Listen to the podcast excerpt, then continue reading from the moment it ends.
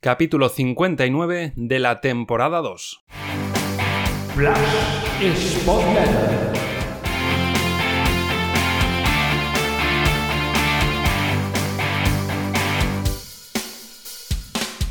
Hola, ¿qué tal Spotletters? Bienvenidos a la última entrega de la temporada y a la última entrega del podcast y de la Spotletter en cualquier formato por un tiempo, vamos a decir, indefinido.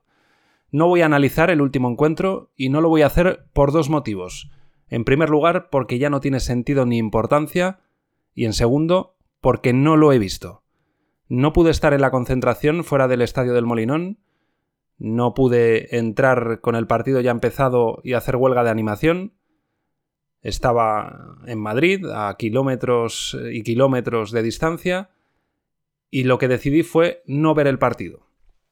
He visto las 41 jornadas anteriores, pero no he visto ni voy a ver el Sporting 0 Las Palmas 1.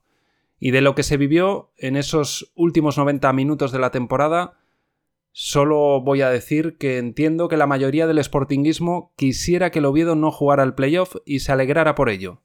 Lo que no entiendo es que eso prevalezca sobre lo que concierne al propio Sporting, que se celebren goles en contra de tu equipo o que hubiese gente que pusiese en ello más energía que en concentrarse o mostrar su sentir de cualquier manera hacia los que mandan y hacia los que juegan después de la posiblemente peor temporada de la historia del club.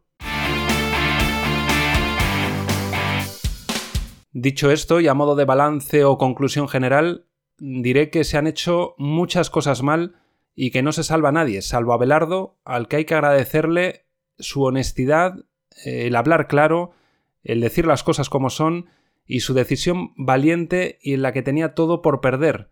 Y hay que darle las gracias por conseguir que, aunque solo fuera ante el Girona, los jugadores compitiesen y mostrasen una versión a la altura de las circunstancias, porque lo que se vio en los otros tres encuentros con el Pitu confirman que a este equipo no solo le faltaba fútbol, sino también alma, carisma, personalidad y sobre todo gen competitivo. El presidente, el consejo, el director deportivo, David Gallego, Martí y los jugadores son todos ellos con mayor o menor cuota los responsables. Se planificó mal la plantilla. Faltaban, por ejemplo, algún delantero más o algún extremo, y el inicio engañoso maquilló todo eso. Cuando después llegaron esos futbolistas o esos perfiles en el mercado invernal, pasó lo que se temía, la falta de minutos de todos ellos, la falta de competición en sus piernas impidió que rindieran o que incluso jugaran apenas. David Gallego se enrocó en muchas cosas, y el club se enrocó en mantenerlo demasiado tiempo. Tenía que haberlo destituido muchos meses antes. Y el club se equivocó con el sustituto, al que también, aunque pueda sonar raro habiendo estado solo diez jornadas, se aguantó en exceso. Se podrían enumerar muchos más factores, muchas más causas de este desastre absoluto, sin paliativos, inmenso. Se podría aventurar hacia dónde debería dirigirse el club y el equipo. Muchas de esas cosas ya las está apuntando, como decía antes, con honestidad y que se agradece a Belardo. Pero yo prefiero no extenderme más en esta última entrega. Me ha costado, lo he dicho en alguna de las entregas anteriores, llegar hasta aquí, cada vez he ido teniendo menos tiempo y menos ganas, cada vez he tenido menos eh, motivación según ha ido transcurriendo la, temporada, pero he querido concluir la campaña para poder deciros adiós, o al menos un hasta luego indefinido, con las 42 jornadas concluidas.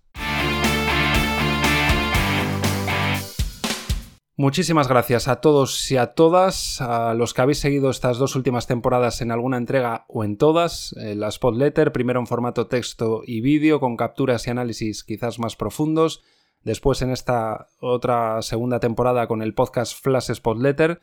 Gracias especialmente a los que no os habéis perdido ni una sola entrega, es por quienes más me duele dejar esto aparcado de manera indefinida y gracias a todos los compañeros que han participado en alguna o varias entregas eh, acompañándome y dándome un poco de energía porque me han ayudado a seguir manteniendo vivo el proyecto.